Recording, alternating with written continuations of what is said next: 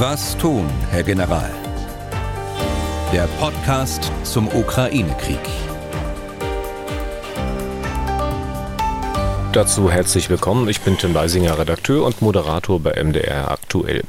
Das Wort, naja, Jubiläumsfolge verbietet sich sicher schon allein wegen des Grundes, aus dem wir diesen Podcast machen, aber es ist heute tatsächlich die 50. Folge und wir wären sicher alle froh, wenn es weniger geworden wären und vielleicht auch nicht nochmal so viele werden.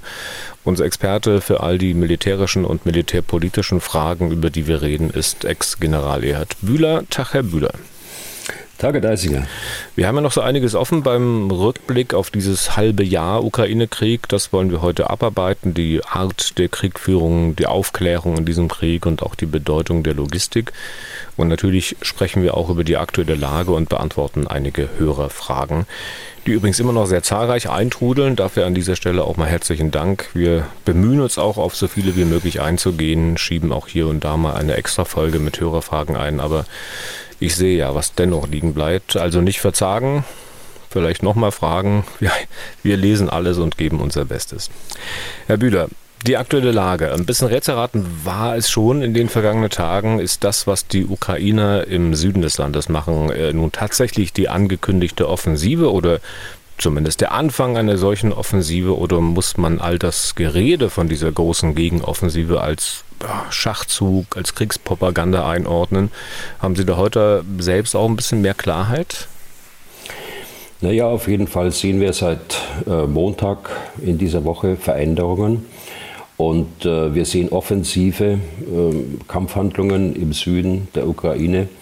Und äh, das, die passen in das Gesamtbild das wir eigentlich schon seit äh, mehreren Wochen sehen, dass Vorbereitungen getroffen werden für eine, äh, nennen wir es große Gegenoffensive. Äh, man darf aber nicht glauben, dass so eine Großoffensive in wenigen Tagen ihre Wirkung erzielt, sondern ich würde das einschätzen, was im Augenblick passiert, weiterhin unter, dem, unter der Überschrift Vorbereitung einer großen Offensive. Aber das ist ja Aber, schon mal eine Einordnung. Also, dass Sie sagen, die Dinge, die da jetzt passieren, das würden Sie durchaus als Vorbereitung sehen. Und das sind nicht nur einzelne unkoordinierte Vorstöße. Nein. Und deshalb müssen wir mal auf die Fakten schauen, was wir sehen und vor allen Dingen, was sich verändert hat. Also wir sehen seit Wochen ja die, die Vorbereitungen dahingehend, dass weitreichende Artillerie auf logistische Einrichtungen, auf äh, Gefechtsstände, also Führungseinrichtungen, auf Luftverteidigungsstellungen äh, geführt werden, auf Versorgungsstraßen äh, wie Brücken, um äh, die Russen westlich des Dnieper abzuschneiden, auch in der Tiefe, auch auf die größere Entfernung von 80 Kilometern, auch auf die Krim haben wir ja alles gesehen. So, und jetzt haben wir die Lage, dass wir etwa 20, 25, vielleicht 30.000 russische Soldaten westlich des Dnieper haben, die große Probleme äh, in der Versorgung ihrer Truppenteile haben. Sie können nur notdürftig versorgt werden. Die großen Versorgungsstraßen sind äh, unpassierbar. Die äh, beiden Brücken und auch die Straße über den Staudamm, sodass sie auf Pontons, äh, Pontonfähren oder Pontonbrücken äh, angewiesen sind, die natürlich viel leichter auch äh, gestört oder zerstört werden können. Was wir jetzt sehen in dieser Woche sind zusätzlich zu diesen Angriffen auf Versorgungseinrichtungen gezielter Artillerieeinsatz auf diese Fähren und diese Pontonbrücke und äh, zusätzlich auch äh, Artillerieeinsatz auf Verteidigungsstellung der Russen, offenbar um die Russen niederzuhalten und um eigene Bewegungen zu ermöglichen äh, in dieser Phase. Also Bewegungen der Kampffahrzeuge, Bewegungen der Kampfpanzer, der Schützenpanzer. Und deshalb sehen wir auf verschiedenen Achsen, wie es immer so schön heißt, im ukrainischen oder äh, auch im russischen, sehen wir auf verschiedenen Achsen äh, Angriffe äh, der Ukraine. Die äh, würde ich aber jetzt nicht als Großoffensive bezeichnen, sondern das sind äh, Angriffe, die geführt werden, um Aufklärung durchzuführen, bewaffnete Aufklärung, um Lücken zu finden in, der, in den Verteidigungslinien der Russen aber auch um Täuschungsangriffe zu, durchzuführen, also Angriffe, deren, deren Zweck darin besteht, die, die russischen Verteidiger in die Irre zu führen und möglicherweise zu Entscheidungen zu bringen, Umgruppierungen vorzunehmen oder was auch immer, aber Tatsächlich äh, hat man nicht die Absicht, in diesem Abschnitt die, äh, den Angriff tatsächlich durchzuführen. Also, äh, wenn ich das jetzt so schildere, dann äh, sehen Sie, dass äh, das keine Großoffensive ist, aber das ist der Beginn das sind die Vorbereitungen einer Großoffensive. Ja. Wenn es eine Vorbereitung ist, dann gehen Sie offenbar davon aus, dass es demnächst auch eine Offensive gibt. Äh, Frage ist, ob die Ukraine tatsächlich in der Lage ist, äh, sowas zu machen. Da gibt es ja durchaus Zweifel daran. Und äh, weil man da Panzer braucht, Schützenpanzer. Und wenn wir den ukrainischen Regierungschef hören, der jetzt von Deutschland offensiv gefordert hat, der wird ja demnächst hier sein in Berlin, von Deutschland offensiv gefordert hat, dass man äh, Leopard-Panzer schickt, äh, von den USA offensiv gefordert hat, dass die Abrams-Panzer schicken. Und äh, man ziert sich in beiden Ländern, das zu tun. Also ist dann die Ukraine tatsächlich in der Lage für so eine Offensive? Ja, das wird man sehen, aber das ist ein guter Punkt. Ähm, also nach meiner Einschätzung haben die Ukrainer zu wenig, gerade von diesen Waffen. Und da haben wir in den letzten Monaten äußerste Zurückhaltung gezeigt, aus welchen Gründen auch immer. Also nicht nur Deutschland, sondern auch andere Staaten, das ist richtig. Äh, auf der anderen Seite gibt es ja äh, solche Waffensysteme, die nicht in den Streitkräften, aber bei der Industrie stehen, die nicht geliefert werden, auch hier bei uns äh, in Deutschland. Aber es ist ein interessanter Punkt auch noch, wenn Sie diesen Zweifel an der Wirksamkeit an einer solchen Großoffensive ansprechen. Ähm, man muss auch berücksichtigen, auch das wird in dieser Woche äh, eindeutig, dass es auch ein Informationskrieg ist und äh, eigentlich von Beginn an, äh, nachdem wir den letzten Podcast aufgezeichnet hatten, kamen ja schon aus Moskau die Stimmen, die Großoffensive sei gescheitert. Nicht nur gescheitert, sondern der Sprecher sagte, wenn ich mich richtig erinnere, erbärmlich gescheitert.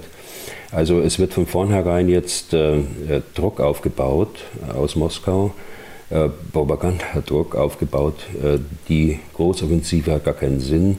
Sie ist bereits jetzt im Ansatz gescheitert. Hm.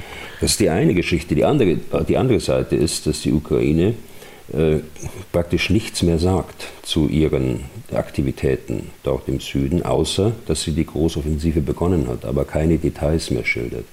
Wir dürfen uns da jetzt aber nicht in die Irre leiten lassen von diesem Informationskrieg, der zwischen beiden stattfindet. Wir müssen abwarten, wie sich das äh, über der Zeit jetzt in den nächsten Tagen, vielleicht Wochen dann entwickelt und nicht gleich am äh, Beginn oder wie ich sage, noch in der Vorbereitung schon Schlüsse ziehen auf, eine, auf einen äh, ja, Misserfolg einer solchen Absicht. Hm. Die Frage ist immer noch, äh, ob es denn wirklich so eine Absicht gab oder gibt oder ob nicht doch alles nur Gerede, Stichwort Informationskrieg war. Ich meine, ein wesentliches Indiz dafür ist ja, dass man überhaupt schon seit längerer Zeit darüber geredet hat. Also ich habe mir gedacht, Mensch, äh, oder ich denke mir, wenn man sowas machen will, äh, dann, dann redet man doch nicht zwei Monate davon, um die Russen dazu zu bringen, dass die ihre Truppen um gruppieren und dann möglichst viele Soldaten dort in der Gegend haben, in der man angreifen will? Ja, das sind vielleicht zwei Aspekte, die man da im Auge behalten muss. Das eine ist der politische Zweck einer solchen Aussage, das eigene Volk ähm, hinter äh, die, die Linie der, der Regierung oder sicherzustellen, dass das eigene Volk äh, weiterhin äh, verteidigungsbereit bleibt und auch an den Erfolg glaubt. Das ist sicher ein Aspekt. Und der zweite Aspekt äh, ist äh, auch ganz sicher Entlastung aus dem äh, im Donbass herbeizuführen, dass eben die Russen gezwungen sind, Kräfte umzugruppieren, aus dem Donbass in den Süden zu bringen, um dort den Druck von den, von den ukrainischen Verteidigungslinien zu nehmen. Also beides würde ich dort so sehen. Ja. Und um meinen Gedanken fortzusetzen, man muss sich andererseits natürlich auch fragen, also die Russen werden ja nicht massiv umgruppieren, nur weil die Ukraine öffentlich sagt, dass sie an einem bestimmten Ort dann und dann angreifen will. So blauäugig werden die Russen doch auch nicht mehr sein, oder?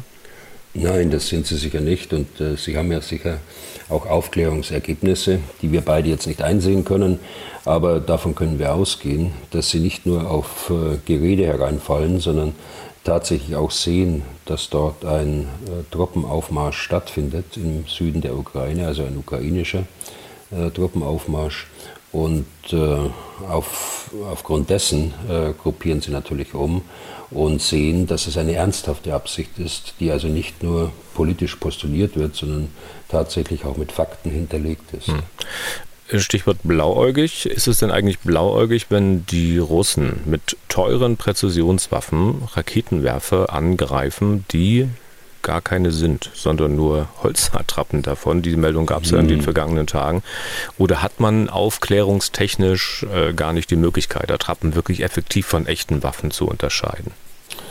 Ja, es kommt darauf an, also die, die russische Armee und viele der osteuropäischen Armeen haben ja eine lange Tradition in solchen Attrappen. Äh, wir haben auch mal damit experimentiert. Ich glaube, äh, in der NVA, da hat es sowas auch gegeben. Äh, aber so einfach ist es ja nicht. Die, es reicht ja nicht bei den modernen Sensoren von Waffensystemen und Aufklärungssystemen einfach nur eine Attrappe hinzustellen, die kalt ist, die nur aus Holz besteht, sondern sie muss natürlich auch ein Wärmebild haben, denn äh, so Fahrzeuge, Gefechtsfahrzeuge oder auch äh, Raketenwerfer, die, müssen, die strahlen ja Wärme ab, äh, weil da Wärme produziert wird durch den Motor. Das nehme das nur als Beispiel. Das muss man dann auch vorspiegeln in der Attrappe, damit der Sensor dann auch tatsächlich denkt, in Anführungsstrichen. Das ist ein, ein, äh, ein tatsächlicher äh, Raketenwerfer. Wie macht man also, sowas? Ähm, man wird ja sicher kein Feuer machen dort. Nein, aber natürlich mit Wärmequellen natürlich. Äh, man, man heizt so eine Attrappe auf. Solche Technologien gibt es. Also es ist plausibel, dass es so gemacht worden ist. Die Russen haben ja eigentlich fast täglich von Abschüssen äh, von äh, Mehrfach- oder Zerstörungen von Mehrfachraketenwerfern gesprochen, von den HIMARS äh, aus Amerika, sodass sie in der Summe ja schon mehr abgeschossen hätten, als tatsächlich geliefert worden sind. Und wir können davon ausgehen, dass die Amerikaner ein klares Lagebild haben, wie viel von ihren in Anführungsstrichen gelieferten Raketenwerfern tatsächlich zerstört worden sind. Und äh, dort ist bisher nichts gekommen äh, aus Washington, auch nicht von Hintergrundgesprächen oder wie auch immer. Da gibt es keine Meldung dazu. Ganz im Gegenteil, es ist, äh, es ist dementiert worden, äh, dass äh, diese äh, HIMARS-Geräte bisher abgeschossen worden sind. Hm. Ähm, trotzdem mal gefragt, ist es denn denkbar zumindest, das geht jetzt gedanklich mal um ein paar Ecken, ist es denkbar, dass es gar keine Attrappen gibt, dass die Russen vielleicht doch echte Heimatstellungen zerstört haben und man jetzt sagt, es seien Attrappen gewesen, um die Russen dazu zu bringen, weniger darauf zu feuern, weil man hofft, dass die sich sagen, naja shit, wenn es nur Attrappen waren, dann sollten wir vielleicht weniger drauf feuern. Ja, also äh, das, weiß, das weiß ich nicht, das kann ich nicht sagen, das wäre jetzt Spekulation. Äh, ich glaube das eher nicht. Äh, das, würde, das würde mir da zu weit gehen, muss hm. ich ehrlich sagen. Hm. Generell gefragt, welche Rolle spielen solche Täuschungen bei der Kriegsführung? Ähm, ist das sozusagen nur ein kleiner Randaspekt oder können die schon eine wesentliche Rolle spielen? Also Täuschungen haben ja immer eine große Rolle gespielt äh, in der Kriegsgeschichte, dass man äh, den Gegner äh, auf die falsche Fährte äh, locken will. Und das, das spielt heute auch äh, eine, eine äh, Rolle. Ich will nicht sagen eine wesentliche Rolle, weil die Aufklärungsmöglichkeiten schon da sind. Aber wenn Sie, wie ich es vorhin geschildert habe, wenn Sie einen, einen Angriff führen, tatsächlich führen, und äh, aber eigentlich gar nicht die Absicht haben, dort äh, diesen Geländeabschnitt äh, in diesem Geländeabschnitt durchzubrechen oder diesen Geländeabschnitt zu nehmen, dann spielt das schon eine wesentliche Rolle und dann können Sie sehr plausibel eigentlich deutlich machen, dass Sie es quasi ernst meinen mit Ihrer Absicht. Also es das spielt auf der taktischen hm. Rolle, auf der taktischen Ebene, aber auf der strategischen Ebene nach wie vor eine Rolle. Aber man muss sich bewusst sein, äh, dass die Aufklärungsmittel heute so gut sind, äh, dass es schwieriger geworden ist.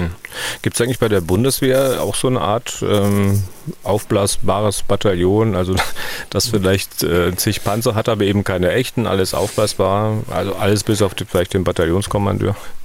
Nein, Herr Deisinger, Sie, Sie, wissen, bei uns ist das alles so transparent. Wenn es das gäbe, dann wüssten wir das. Okay.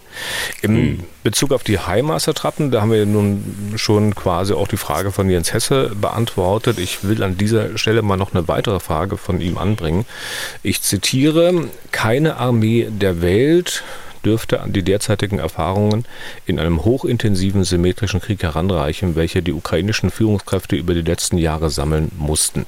Doch was ich nicht nachvollziehen kann, auf der einen Seite stehen die Ukrainer seit 2014 in einem bewaffneten Konflikt und haben es über all diese Zeit nicht geschafft, die separatistischen Kräfte irgendwie entscheidend zu schlagen. Im extremen Gegensatz brüskieren die Ukrainer zwar unter empfindlichen Verlusten und menschlichen Schicksalen dennoch erfolgreich seit Februar eine leistungsfähige Armee. Der Vergleich zwischen dem Kampfwert der Separatisten und der russischen Armee könnte ja ungleicher nicht sein. Wie erklären Sie diesen Leistungssprung? Hm. Ja, es ist eine schwierige Frage, weil es auch eine, ein umfassender Komplex ist. Das ist ja nicht nur die Erfahrung, die hier gesammelt worden ist, sondern die, die Leistung der Ukraine, die, die erklärt sich ja in erster Linie durch, das, durch die Gesamtverteidigung, also durch die militärischen Aspekte, aber auch die zivilen Aspekte der Verteidigung äh, ihres Landes.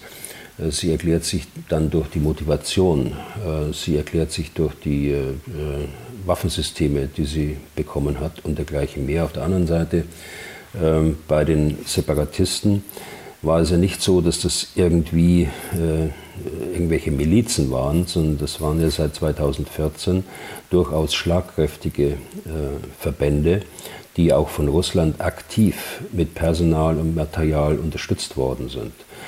Also ich erinnere Meldungen und äh, also glaubwürdige Meldungen, dass äh, die, die Russen Personal ganz bewusst im Donbass eingesetzt haben nach 2014 zur Verstärkung der Separatisten, wie auch in Syrien, damit sie dort äh, Erfahrungen sammeln, auch Kampferfahrungen sammeln.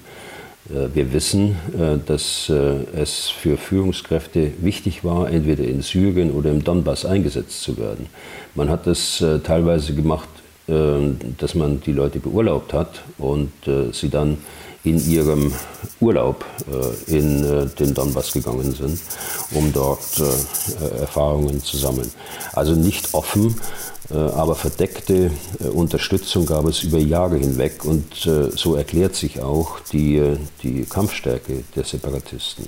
Allerdings hat, vielleicht ein Satz noch, allerdings dürfen wir auch nicht vergessen, dass die Ukraine tatsächlich gegen die Separatisten auch auf der taktischen Ebene in vielerlei Beziehungen auch erfolgreich war. Sie haben ja auch erfolgreich Geländeabschnitte wieder zurückgewonnen. Äh, Aber tatsächlich, äh, und das ist der Kern der Frage, ist, die äh, ukrainische Armee ist nicht mehr die gleiche, die heute nicht mehr die gleiche, wie sie 2014 war. Aber auch hier vielen, fallen viele Aspekte äh, mit rein, die wir, glaube ich, im, im Podcast äh, vor ja, 48 oder 47 oder 48 muss es gewesen mhm. sein, also jüngst besprochen haben.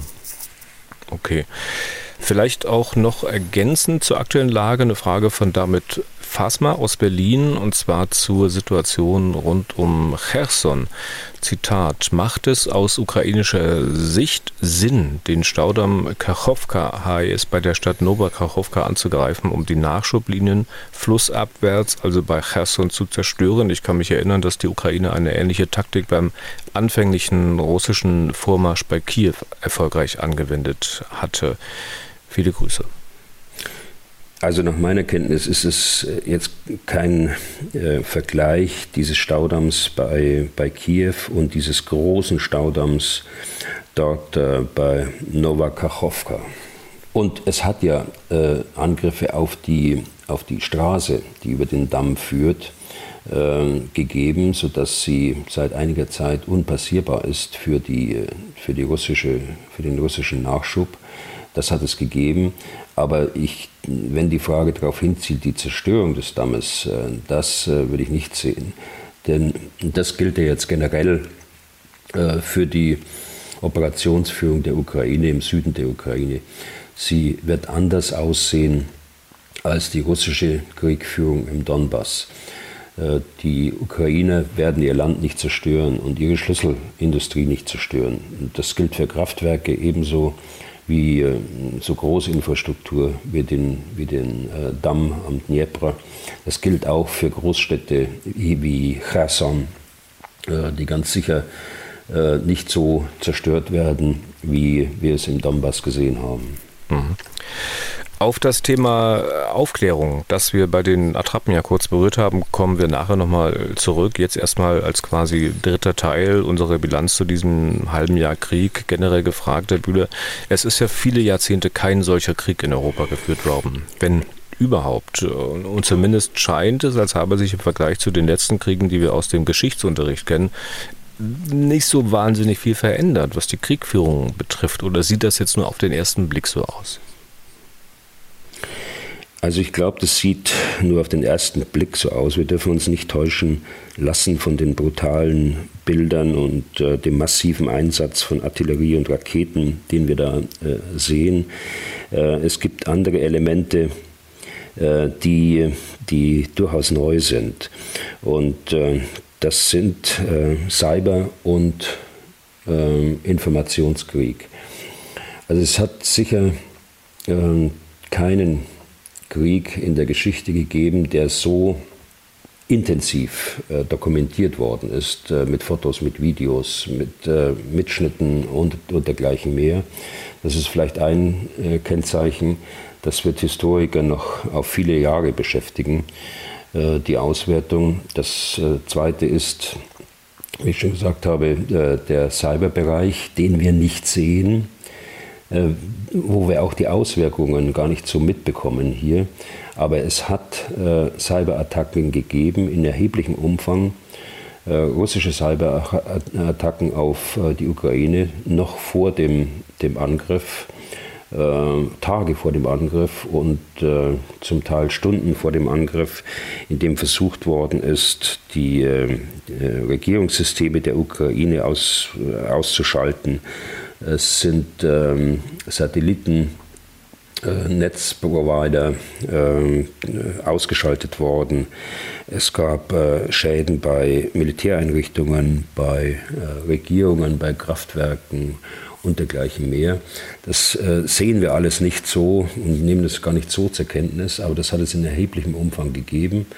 Und äh, dann die, der Informationskrieg selbst, also die staatlich gelenkte Desinformationskampagne, die dort in Russland läuft. Und eine, eine davon haben wir ja vorhin schon angesprochen, dass es äh, ganz gezielt dann äh, auch Propaganda gibt, äh, die Einfluss auf die Operationsführung der Ukraine nehmen wollen. Das ist im Kern nichts Neues. Informationskrieg hat es immer gegeben. Äh, aber die Möglichkeiten, die technischen Möglichkeiten der Verbreitung, äh, die sind natürlich heute ganz anders. Und insofern ist es schon ein anderes Kriegsbild, als wir äh, das aus dem Ersten Weltkrieg, wenn ich jetzt an das Bild des brutalen Angriffskrieges, des Artilleriekrieges anknüpfe. Mhm. Aber äh, es heißt ja immer wieder, die Russen führen Krieg mit einer Strategie und Taktik, wie sie schon vor Jahrzehnten angewendet wurde. Und das suggeriert ja, dass zumindest die Erwartungshaltung äh, eine andere war. Das kann man, glaube ich, auch nachlesen in einem Interview, das dieser russische Verteidigungsexperte Russland Buchow, ich glaube Anfang August äh, gegeben hat. Ähm, da hat er sich ja sehr, sehr kritisch geäußert, was die russische Kriegführung mhm. betrifft. Ne? Ja, ja, das stimmt, das stimmt. Also die Russen haben viel getan in den letzten Jahren. Der Generalstabschef selbst war da sehr ähm, aktiv äh, in Schriften, in, äh, in Ansprachen. Ähm, der, sie waren sehr aktiv, ihre Doktrin zu verändern. Äh, sie waren sehr aktiv in der Militärreform, auch bei organisatorischen, bei strukturellen äh, Veränderungen. Aber äh, von der Ferne äh, kann man das kritisieren, aber es ist gut, dass Sie ansprechen. Lassen wir, lassen wir den Puchhoff da zu Wort kommen, der ja immerhin ein äh, Direktor des Zentrums für Analyse, für strategische, für Strategie und Technologie, wenn ich das richtig erinnere, ist äh, und ein Ex Mitglied des Expertenrats des Verteidigungsministeriums, der kritisiert in einem Maße die äh, russische Kriegführung und äh, die, die russische Rüstungsindustrie, das hätte ich nicht für möglich gehalten. Also äh, er sagt zum Beispiel, dass die Waffensysteme aus dem Westen den russischen deutlich überlegen ist. Und das ist schon eine, eine Kernaussage, weil man doch in den letzten Jahren immer wieder die eigene Waffentechnologie nach oben äh, gehoben hat. Ob das jetzt Raketen waren oder neue Panzerentwicklungen. Tatsächlich meint er, äh, dass der Westen mit seinen Waffensystemen eine deutliche Überlegenheit hat und äh, die Gefahr besteht, wenn jetzt noch mehr Waffen in die Ukraine aus dem Westen geliefert werden, dann dass dann, dann tatsächlich diese Spezialoperation äh, auch scheitert. Er kritisiert äh, die äh, Panzersysteme, die Schutzsysteme für, Panzers, äh, für Panzer. Er kritisiert äh, die Kampfflugzeuge, dass Russland keine Kampfflugzeuge der fünften Generation hat, also Kampfflugzeuge, die vom Radar nur sehr schwer äh, aufgeklärt werden können. Äh, er kritisiert das Fehl an Infanterie und Kampftruppe und und und. Also muss man sich Gedanken machen, darf der das? Warum, warum kann der das? Und ich komme zu der Einschätzung, naja, das ist der übliche Reflex, dass man die Schuld, dass eine Operation nicht so läuft, wie sie eben äh, gedacht war und äh, sich, man sich erhofft hat, dass man die jetzt auf untere Ebenen abschichtet, also aus dem Kreml abschichtet in die militärische Führung es gibt ja Meldungen, dass der Verteidigungsminister zumindest kaltgestellt ist, äh, wenn nicht gar entlassen werden soll. Man schichtet es ab in die, in die Rüstungsindustrie, die nicht so leistungsfähig ist, wie man äh, es Putin versprochen hat und wie Putin es erwartet. Also hier gibt es doch ganz offensichtlich erhebliche Mängel und eine erhebliche Differenz zwischen Anspruch und auch Wirklichkeit. Mhm. Aber das muss man auch deutlich sagen, was Herr Puchow nicht kritisiert, äh, das ist der Krieg selbst. Na, also Natürlich. Den, den befürwortet er offenbar auch. Natürlich. Und äh, da haben Sie vollkommen recht. Ich meine, das ist, das, der reiht sich dann auch in die Stimmen ein, der Kritiker, ähm, die auch möglicherweise auf eine, auf eine Generalmobilmachung äh, äh hinauslaufen könnten. Und die Bevölkerung vorbereiten auf, auf die Tatsache, dass äh, die Spezialoperation nicht ausreicht und man noch größere äh, Anstrengungen durchführen muss, um dieser Bedrohung, äh, äh jetzt mache ich das auch in Anführungsstrichen, dass man dieser Bedrohung eben nur durch größere Anstrengungen entgegentreten kann. Okay, dann äh, jetzt nochmal kurz zurück zum Thema Aufklärung. Das hatte ich vorhin gesagt, im Vergleich zu früheren Kriegen hat sich da ja wirklich vieles getan. Das hatten Sie auch schon angedeutet. Man kann, wenn man die technischen Möglichkeiten dazu hat, jederzeit ziemlich genau über das informiert sein, was auf dem Gefechtsfeld gerade passiert. Und mit Mann meine ich ja im Prinzip jede Seite, jeden, der an dem Konflikt beteiligt ist. Jeder kann sehen, was der andere macht. Inwieweit verändert denn das die Kriegführung? Naja, sie verändert es schon. Es gibt äh, eben technische Möglichkeiten heute, äh, ganz intensiv Aufklärung zu betreiben. Und das äh, nicht nur am Boden, sondern aus der Luft, äh, aus dem Weltraum, von See aus, auf äh, große Distanzen. Wenn man an Aufklärungsflugzeuge denkt, die heute eine Eindringtiefe von 300, 400 Kilometern haben und, äh, und dort Aufklärungsergebnisse liefern können, das Wesentliche ist dabei, allerdings in die Köpfe kann man nicht hineinschauen, auch mit der besten Aufklärung nicht. Und das haben wir ja am Anfang des Krieges gesehen. Äh, wir haben das, das äh, durch die Aufklärung äh, den Truppenaufmarsch gesehen. Wir haben gesehen, dort marschiert eine angriffsfähige Armee auf, sogar mit integrierten Besatzungstruppen. Die dann äh, die äh, Vorbereitungen machen äh, müssen für die Annexion und die, die Bevölkerung kontrollieren und dergleichen mehr. Das haben wir alles gesehen. So, aber den, die, die Absicht dahinter, äh, die können Sie natürlich mit, mit Aufklärung nicht, nicht ähm, einfangen, sondern das müssen Sie alles sauber analysieren und dann äh, zu einer vermuteten Absicht kommen.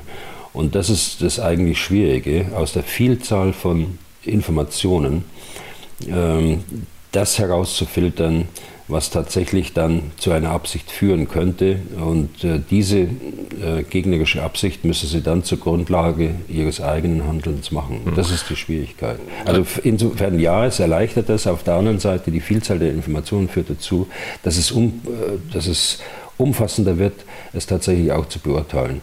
Und da hilft äh, in Zukunft dann auch äh, künstliche Intelligenz, die Vielzahl der Informationen so zu filtern, dass das Wesentliche dann äh, tatsächlich äh, herausfällt. Nichtsdestotrotz ist der Mensch immer noch wichtig und hat dann hoffentlich immer noch das letzte Wort. Absolut. Ähm, wie ist das eigentlich äh, bei dem Versuch, bestimmte Dinge in Erfahrung zu bringen? Also da wissen wir auch, man kann mit Cyberattacken nicht nur Infrastruktur kaputt machen und behindern, man kann ja auch versuchen, Informationen aus gegnerischen äh, digitalen Systemen äh, zu bekommen. Aber auch da der Faktor Mensch. Es gab ja mal eine ganze Reihe berühmter Spionen, Spione. Äh, spielen denn solche Einsätze, bei denen man Leute beim Gegner einschleust und die dann Informationen besorgen, überhaupt noch eine Rolle? Ja, der erste, erste Punkt, den Sie ansprechen, ist, sind ja die technischen Möglichkeiten, dass die auch mehr Gefahren äh, in sich tragen. Das stimmt. Das heißt, äh, wir müssen darauf achten, dass die, die Sicherheit unserer Systeme, unserer Netze, äh, und das ist der erste Schritt, äh, die technische Sicherheit, aber auch äh, der Mensch spielt eine große Rolle und der Mensch muss gut ausgebildet sein, dass er mit diesen Netzen auch umgehen kann, sodass äh, nicht durch sein eigenes Unvermögen dann äh, tatsächlich ein Eindringversuch äh, äh, passieren kann. Die andere Geschichte ist, wissen Sie, äh, da haben Militärs auch wenig Einblick in, in die Arbeit äh, der Geheimdienste.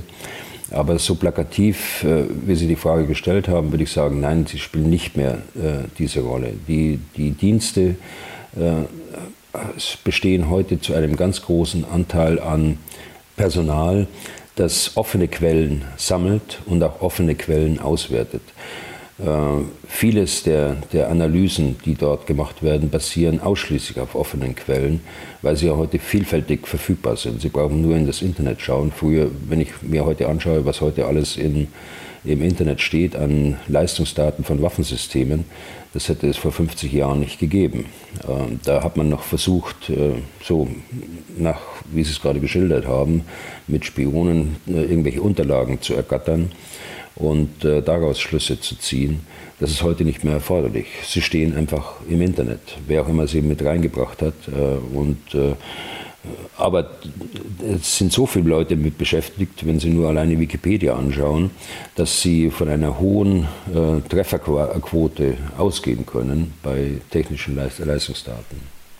Und auch die sagen wir, normalen Menschen, die äh, nicht direkt mit dem Krieg zu tun haben, die kommen ja wesentlich schneller, wesentlich umfassender an Informationen. Internet hatten Sie angesprochen. Heißt doch eigentlich, dass auch den Abteilungen, die versuchen müssen, diese Menschen zu beeinflussen, eine wesentlich größere Bedeutung zukommt. Muss man da als Kommandierender quasi Propaganda auch immer gleich mitdenken, die, die man vielleicht selbst fabriziert und die, die vom Gegner kommen könnte? Also wir nennen das strategische Kommunikation, was, was wir machen. Und äh, strategische Kommunikation darf nie lügen, weil sonst wird sie unglaubwürdig. Das ist jedenfalls unsere Philosophie hier im Westen. Wir betreiben keine Propaganda, wir lügen nicht. Das ist äh, ein ganz, ein ganz wichtiger Punkt. Aber Ihre Frage zielt ja, muss man das mitdenken? Ja, man muss das mitdenken. Man muss auf der einen Seite Propaganda berücksichtigen, wenn sie denn angewandt wird. Oder auch, ich unterstelle jetzt mal, ein, ein Gegner, äh, der das gleiche Wertebewusstsein hat äh, der, wie wir, der strategische Kommunikation betreibt, also auch nicht lügt, aber versucht, äh, seine Wahrheit zu verbreiten. Das müssen Sie mitdenken. Das ist ein entscheidender Prozess heute geworden, auch in der Operationsplanung, dass Sie aber es war es früher auch schon. Aber die Möglichkeiten sind natürlich heute ganz anders. Äh, die Geschwindigkeit, in der Informationen verbreitet werden über die ganze Welt, äh, die Rolle, die auch einzelne Soldaten plötzlich spielen können, äh, wir nennen das den strategischen Hauptgefreiten, der, dessen Handlungen in Windeseile über den, den Globus geschickt werden können. Also all das müssen Sie natürlich mitbedenken. Hm. Ähm, das mit dem Wir lügen nicht, äh, das müssen Sie vielleicht noch mal kurz ein bisschen näher ausführen, weil ich ahne, dass wir wieder eine ganze äh, Reihe Mails bekommen, die das ein bisschen hinterfragen und dann auch wieder Beispiele anführen für Lügen und so weiter und so fort. Wir hatten ja ansatzweise schon mal äh, drüber gesprochen, die möglicherweise auch sagen, na Mensch, ähm, der Bühler, also der ist ja wirklich ein gutgläubiger Mensch. Ja, das bin ich, das bin ich gar nicht. Ich bin da nur ganz nüchtern. Ne? Äh, ich muss Ihnen sagen, natürlich gibt es das eine, das, das eine oder andere, das passiert ist äh, in den letzten Jahrzehnten, äh, wo, man, wo man sich auch fragen muss, warum ist da die Unwahrheit gesagt worden? Wenn es denn die Unwahrheit war. Aber der Anspruch, der ist für mich vollkommen klar. Und äh, dieser Anspruch wird auch bei uns in der Ausbildung und auch in der Praxis äh, in, in, im Ministerium und äh, auch bei den, bei den nachgeordneten Verbänden immer gemacht. Also es ist ein, ein eiserner Grundsatz, dass Sie hier immer die Wahrheit sagen, wenn Sie sich an, an die Bevölkerung wenden, wenn Sie sich äh, wenn Sie äh, Pressearbeit machen, wenn Sie strategische Kommunikation insgesamt machen. Das heißt nicht, dass Sie auf der operativen Ebene dann kommen wir wieder zu Ihrem äh, Stichwort äh, Täuschung zurück, dass Sie mhm. auf der operativen Ebene dann Täuschungsmaßnahmen durchführen, um äh, eigene äh, Bewegungen zu verschleiern und eigene Absichten zu verschleiern. Mhm. Das meine ich nicht mit Lügen. Okay. Ähm, ich möchte einen Bereich noch kurz gesondert ansprechen, nämlich die Logistik. Äh, Beispiel der Nachschub an Munition für die Artillerie aus dem eigenen Hinterland oder allein schon der Nachschub an Verpflegung. Also wenn ich zehn Tage lang nichts gegessen habe, dann kann ich ja kein erfolgreicher Soldat sein oder wenn eine Artilleriestellung keine Munition mehr hat, dann kann sie halt nicht mehr schießen. Dann wird zumindest die Gefahr größer, dass der Gegner, der Feind näher rückt und die Stellung vielleicht sogar einnimmt. In diesem Krieg, so zumindest mein Eindruck, ist oft ziemlich deutlich geworden, welche äh, Bedeutung die Logistik hat. In Friedenszeiten, da mhm. werden Logistiker, bei der NVA waren das, glaube ich, die sogenannten rückwärtigen Dienste, schnell belächelt, so wie wenn Sie den Vergleich verzeihen, der Klempner, der das verstopfte Klo wieder frei macht. Wenn es dann aber ernst wird, also am Bild mit der verstopften Toilette verkneife ich mir jetzt, dann ist man ja sehr schnell dankbar. Da ist, ist sicher bei einem Kampfkommandeur nicht anders, oder? Ja, ich, äh, ich, habe da jetzt gerade ein bisschen geschmunzelt, als Sie das sagten mit den rückwärtigen Diensten. Also bei uns war das nicht der Klempner, aber äh, ich kann mich schon erinnern, vor 46 Jahren, dass äh, so mancher äh, Panzersoldat dann von äh, den Ölen und Fetten gesprochen hat. Äh, also da meinte er die Instandsetzer, zu denen ich gehörte zu dieser Zeit.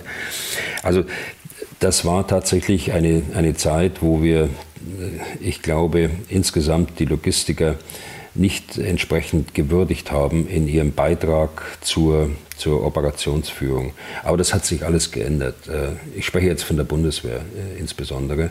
Andere Armeen haben das anders gemacht. Die Amerikaner haben äh, auch im Zweiten Weltkrieg einen, ein, mit einem Riesenaufwand, die, sonst wäre es gar nicht möglich gewesen, ihre Logistik betrieben. Wir haben in der, in der Zeit der Auslandseinsätzen insbesondere die Logistik wieder schätzen gelernt, äh, glaube ich. Und heute ist es ein, ein unverzichtbarer Bestandteil der Operationsplanung. Wenn ich es an einem Beispiel deutlich mache, äh, Operationsplanung geschieht heute integriert. Wenn Sie so eine Operation planen, dann haben Sie immer Fachleute aus allen Bereichen mit dabei und äh, die machen gemeinsam eine, eine Auftragsanalyse äh, der mit einbezieht äh, die, die politischen, die wirtschaftlichen Rahmenbedingungen.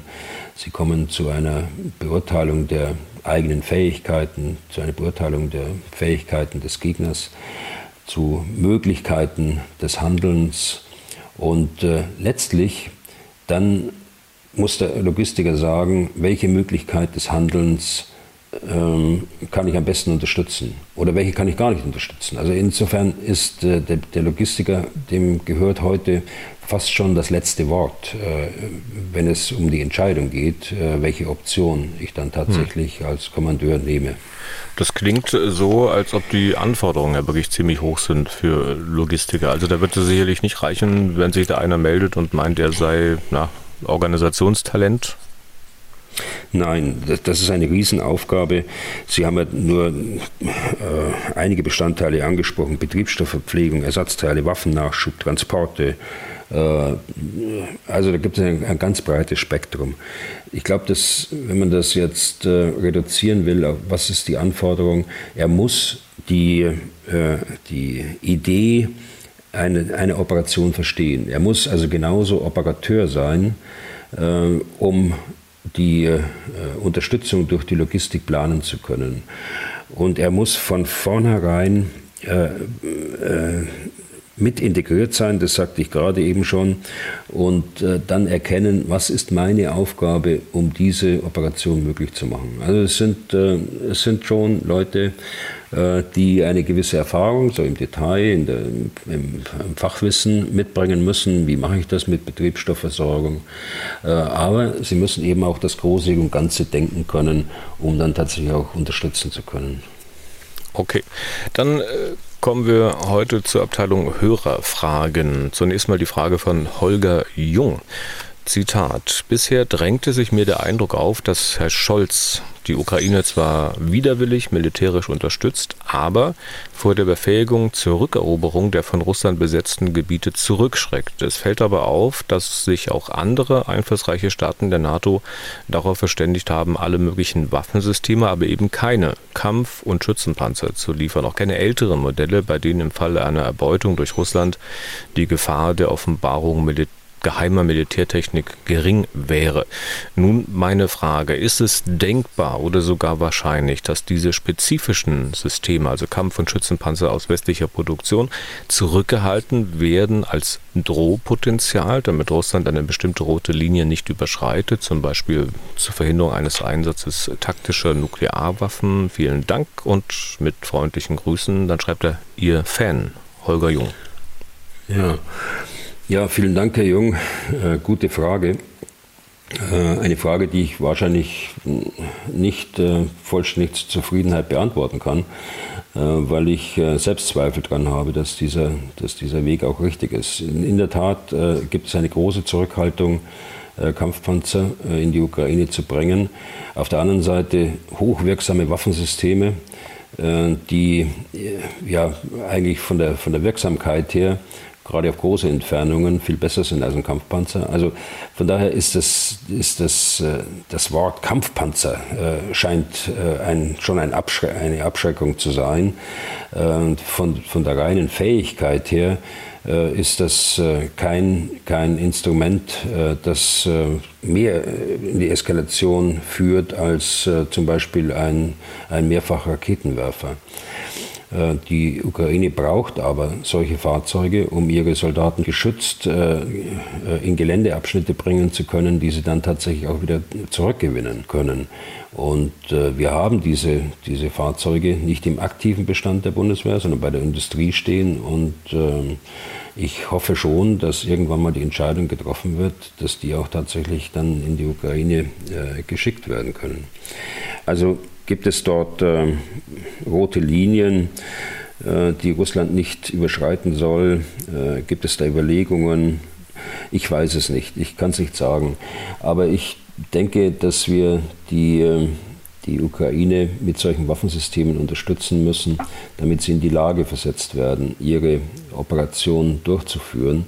Äh, alles, was äh, nicht dazu dient, äh, die Ukraine in diesem, in diesem Feld zu, zu stärken, das führt dazu, dass dieser Konflikt einfach, dieser militärische Konflikt jetzt einfach noch weiter hinausgezogen wird. Der Konflikt selbst wird sowieso, da sind wir uns ja alle einig, Herr Deisinger, der wird sowieso noch lange Zeit anhalten. Aber die aktuellen militärischen Auseinandersetzungen werden äh, durch das Nichtliefern von Waffen eher äh, länger dauern als kürzer werden. Okay. Dann ist jetzt Armin Beiger an der Reihe. Auch er hat uns gemailt. Zitat. Bis jetzt habe ich immer von der Gefahr eines auftretenden Konflikts mit Atomwaffen gehört da Putin gerne diese als Drohszenario verwendet, ist die Gefahr des Einsatzes seitens Russland von chemisch-biologischen Waffen nicht viel größer. Diese Waffen sind leider auch reichlich vorhanden und neben der militärischen wäre die psychologische Wirkung in der Bevölkerung verheerend. Und es stellt sich auch hier die Frage, wie der Westen darauf reagieren sollte. Herzlichen Dank für eine Antwort und Gruß aus Südhessen. Hm. Ja, es ist so, äh, die äh, chemisch, chemische und biologische Waffen sind äh, wohl vorhanden in Russland. Ich glaube aber nicht, dass, dass Putin diese Schwelle überschreiten wird. Denn die, die Auswirkungen auf die Bevölkerung, die ja dargestellt worden sind von unserem Hörer, äh, die wären verheerend. Äh, aber es ist ja nicht nur die ukrainische Bevölkerung, sondern es ist ja auch die russische Bevölkerung, die er eigentlich schützen will. Äh, es ist so, dass auch Russland in, in in die Reichweite möglicherweise von äh, chemischen Waffen auf, auf, jeden Fall käme. Also diese Linie glaube ich nicht, äh, dass da überschritten wird. Und deshalb erübrigt sich auch die Frage, wie der, wie der Westen darauf äh, reagieren würde. Das, es wäre auf jeden Fall eine Eskalation ohne Gleichen. Und äh, das kann äh, auch nicht im Sinne äh, von Putin sein, weil an solche Waffen kann auch ein, ein Schurkenstaat äh, schnell herankommen. Und äh, wenn es von Russland vorgemacht wird, äh, dass man solche Waffen wieder einsetzen kann, nachdem sie ja schon mal eingesetzt worden sind äh, im Iran-Irak-Krieg und in anderen Konflikten, dann würden wir zu einer Situation kommen, wo diese geächteten, zu Recht geächteten Waffen dann wieder eine Rolle spielen. Und äh, daran kann ich nicht glauben. Aber jetzt sagen Sie mir, Herr Deisinger, dass ich da zu blauäugig bin. Äh, das, das, das wäre der nächste Satz gewesen wahrscheinlich. Ja? Äh, nö, wenn, dann sind es eher Zitate von Hörern äh, und Fragen von Hörern in diese Richtung. Also ich mag das gar nicht in diese Richtung äh, beurteilen und sie blauäugig nennen. Wenn sie mhm. blauäugig wären, Herr Bühler, wenn ich sie für blauäugig hielte, dann hätten wir sie, glaube ich, gar nicht für diesen Podcast angefragt. Das hoffe ich. So, dann äh, zum Schluss noch eine Frage aus dem Erzgebirge, die auf unserem Anrufbeantworter gelandet ist. Guten Abend, mein Name ist Benewitz Günder aus Aue ich habe jetzt in den Nachrichten gehört, dass das dritte Armeekorps in Richtung äh, ukrainischer Grenze unterwegs ist. Was hat das zu bedeuten? Warum schickt Putin jetzt dieses dritte Armeekorps? Die sind ja fast am Ural stationiert. Das würde mich mal interessieren. Danke Ihnen. Ja, Herr Benewitz, äh, äh, das dritte Armeekorps, da weiß ich jetzt nicht, ob wir vom gleichen sprechen, ob wir vielleicht äh, von einem älteren dritten Armeekorps sprechen. Die Meldungen sind so, dass das dritte Armeekorps neu aufgestellt wird im Augenblick, und zwar durch ähm, Freiwilligenverbände. Die, es ist nicht ungewöhnlich, dass Truppenteile aus anderen Regionen der Russischen Föderation äh, Richtung Ukraine verlegt werden. Wir haben das aus dem fernen Osten schon gesehen. Wir haben das aber auch aus, der, äh, aus dem Westen äh, von, äh, von Russland gesehen, aus dem Nordwesten sind Truppenteile aus der Zentralregion, wie Sie gerade gesagt haben, sind Truppenteile verlegt worden. Das ist nichts Ungewöhnliches. Aber Tatsache ist, dass dieses, äh, dieses Korps mit freiwilligen Verbänden aufgestellt wird. Das sind die freiwilligen Verbände, die aus den Regionen kommen und äh, zusammengefasst werden. Es soll in den Donbass verlegt werden. Die, äh, die, der Gefechtswert äh, wird allerdings sehr niedrig eingeschätzt. Äh, hoffentlich ist es auch so. Denn äh, die Soldaten, die dort in diesen freiwilligen Verbänden jetzt äh, dienen, sind äh, älteren Jahrgangs, nicht ganz so alt wie ich, aber älter auf jeden Fall, schlecht äh, ausgebildet, nur ganz kurz ausgebildet. Und äh, sie werden jetzt, während wir reden, äh, bereits äh, äh, Richtung Donbass geführt. Und äh, wir werden sehen, wie das ausgeht. Also der, der Wert dieser Truppe und der, der Erfolg, den sie erzielen wird, der, den möchte ich schon in Frage stellen. Okay.